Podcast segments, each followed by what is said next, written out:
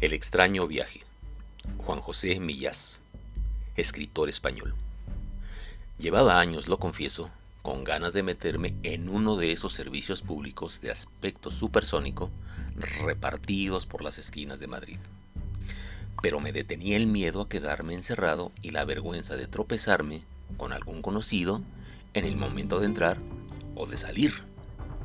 El otro día, al pasar por la Plaza de Colón, volví a ver una de esas sugerentes cápsulas espaciales de las que había oído decir que se desinfectaban y desinsectaban solas cada vez que alguien las usaba. Me moría de ganas de verla por dentro y solo costaba cinco duros, así que me detuve cerca de ella, como si esperara a alguien, y leí con disimulo las instrucciones. Lo que más me llamó la atención fue un aviso que indicaba que los niños menores de 10 años debían entrar acompañados. ¿Por qué? me pregunté. ¿Es que corren algún peligro los niños ahí dentro? Me parece bien que se les obligue a ir junto a un adulto en el ascensor, que es una cosa móvil en cuyo interior pueden darse situaciones de emergencia.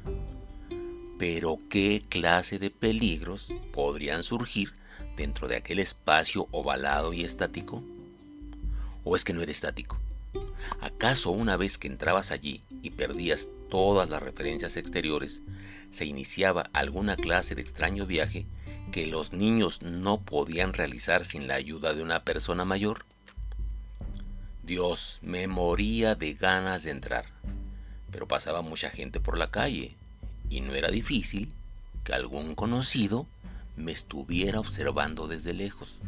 De súbito, se me acercó una niña mendiga para pedirme una limosna. ¿Cuántos años tienes? pregunté. Nueve, dijo. Nueve años, o sea, que tenía que entrar acompañada de un adulto. Y yo era un adulto. La coartada parecía perfecta. ¿Y no tienes ganas de hacer pis? insistí. Bueno, contestó con resignación. ¿Cuánto me va a dar? ¿Cómo que cuánto te voy a dar? Por hacer pizza ahí dentro, delante de usted.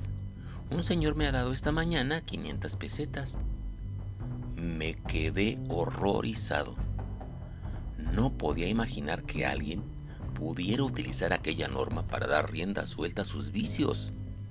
En esto, oí mi nombre y al levantar la cabeza me encontré con un hermano de mi mujer, que me odia porque le sorprendí un día entrando en un prostíbulo.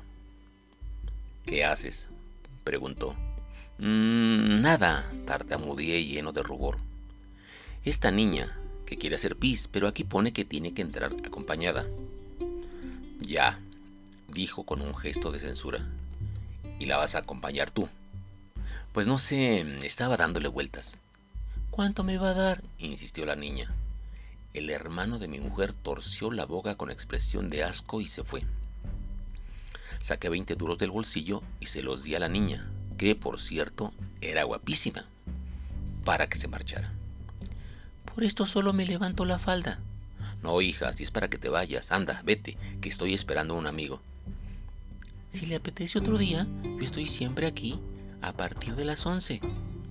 Cuando desapareció, huí en dirección a Recoletos.